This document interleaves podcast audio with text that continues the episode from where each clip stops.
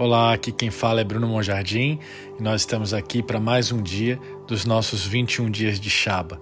A minha oração hoje é por direcionamento espiritual, para que durante, a partir de hoje e durante esse tempo, nós possamos experimentar a mão de Deus nos guiando, que nós não possamos mais ser guiados por qualquer vento de doutrina ou por qualquer palavra que venha, mas possamos estar firmes na rocha, possamos ser guiados pela única palavra que tem valor, pela única palavra que vem de um trono de sabedoria.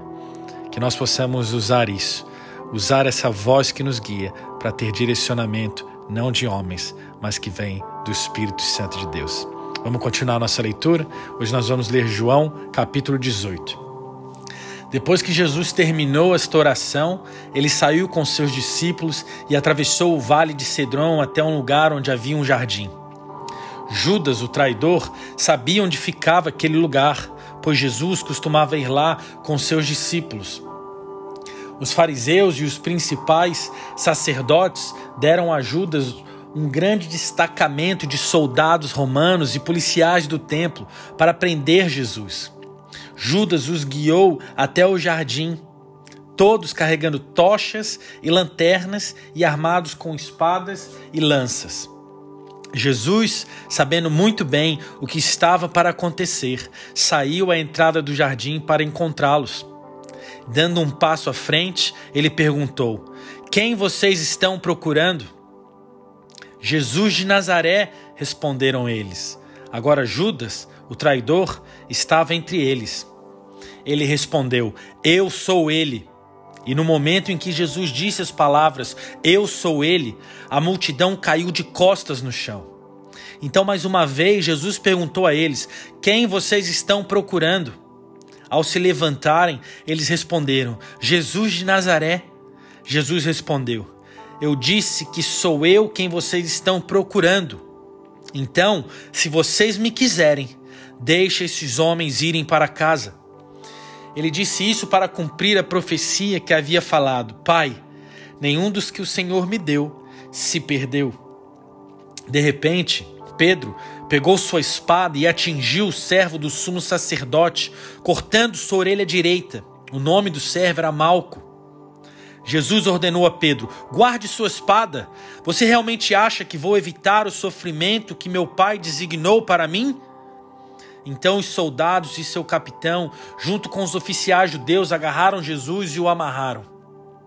Eles o levaram primeiro a Anás, porque ele era o sogro de Caifás, o sumo sacerdote naquele ano. Caifás foi quem persuadiu os líderes judeus de que seria melhor se uma pessoa morresse pelo bem do povo. Pedro e outro discípulo seguiram atrás deles enquanto levavam Jesus para o pátio do palácio de Anás Visto que o outro discípulo era bem conhecido do sumo sacerdote, ele entrou. Mas Pedro foi deixado do lado de fora, perto do portão. Então o outro discípulo voltou para a serva que estava guardando o portão e a convenceu a permitir que Pedro entrasse. Quando ele entrou, a jovem serva que guardava o portão olhou para Pedro e disse-lhe: Você não é um dos seus discípulos? E ele negou, dizendo: Não, eu não sou. Agora, porque estava frio, os soldados e guardas fizeram uma fogueira de carvão e ficaram ao redor dela para se aquecer.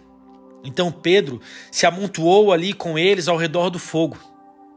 O sumo sacerdote interrogou, interrogou Jesus sobre seus discípulos e seus ensinamentos.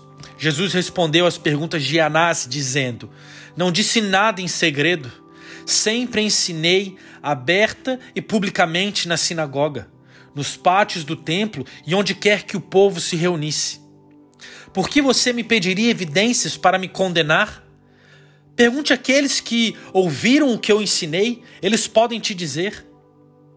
Nesse momento, um dos guardas que estava perto de Jesus deu um soco no rosto dele com um punho e disse: Como se atreve a responder ao sumo sacerdote assim? Jesus respondeu: Se minhas palavras são mais, então prove. Mas se eu não quebrei nenhuma lei, então por que você me bateu? Então Anás mandou Jesus ainda amarrado até o sumo sacerdote Caifás. Enquanto isso, Pedro ainda estava de pé no pátio, perto do fogo. E um dos guardas que estava ali disse-lhe: Você não é um dos seus discípulos? Eu sei que você é. Pedro jurou e disse: Eu não sou seu discípulo. Mas um dos servos do sumo sacerdote, parente do homem cuja orelha Pedro havia cortado, olhou para ele e disse: Espere, não vi você lá no jardim com Jesus? Então Pedro negou pela terceira vez e disse: Não! E naquele mesmo momento, o galo cantou nas proximidades. Antes do amanhecer, eles levaram Jesus de seu julgamento diante de Caifás para o palácio do governador romano. Agora os judeus se recusavam a entrar na residência do governador romano para evitar a contaminação cerimonial antes de comer a refeição pascal. Então Pilatos saiu de onde eles esperavam e perguntou-lhes incisivamente: Diga-me, qual é exatamente a acusação que vocês fazem contra este homem? O que foi que ele fez? Eles responderam: Não estaríamos vindo aqui para entregar este criminoso a você se ele não fosse culpado de algum delito. Pilatos disse: Muito bem, então tomem-no vocês mesmos e vão julgá-lo de acordo com suas leis judaicas. Mas os líderes judeus reclamaram e disseram: Não temos autoridade legal para condenar ninguém à morte. Vocês deveriam crucificá-lo. Isso foi para cumprir as palavras de Jesus quando predisse a maneira pela qual morreria. Ao ouvir isso, Pilatos voltou para dentro de seu palácio e convocou Jesus. Olhando para ele, Pilatos perguntou-lhe: Você é realmente o rei dos judeus? Jesus respondeu: Você está perguntando porque realmente quer saber? Ou está apenas perguntando isso porque outros falaram sobre mim? Pilatos respondeu: Somente um judeu, um judeu se importaria com isso? Eu pareço um judeu? É seu próprio povo e seus líderes religiosos que entregaram você para mim. Então me diga, Jesus, o que você fez de errado? Jesus olhou para Pilatos e disse: O poder real do domínio do meu reino não vem deste mundo. Se assim fosse, meus seguidores estariam lutando até o fim para me defender dos líderes judeus. A autoridade do meu reino não é deste reino. Então Pilatos respondeu: Ó, oh, então você é um rei? Você está certo, Jesus disse. Eu nasci rei e vim a este mundo para provar o que realmente é a verdade. E todo aquele que ama a verdade receberá as minhas palavras. Pilatos olhou para Jesus e disse: O que é a verdade?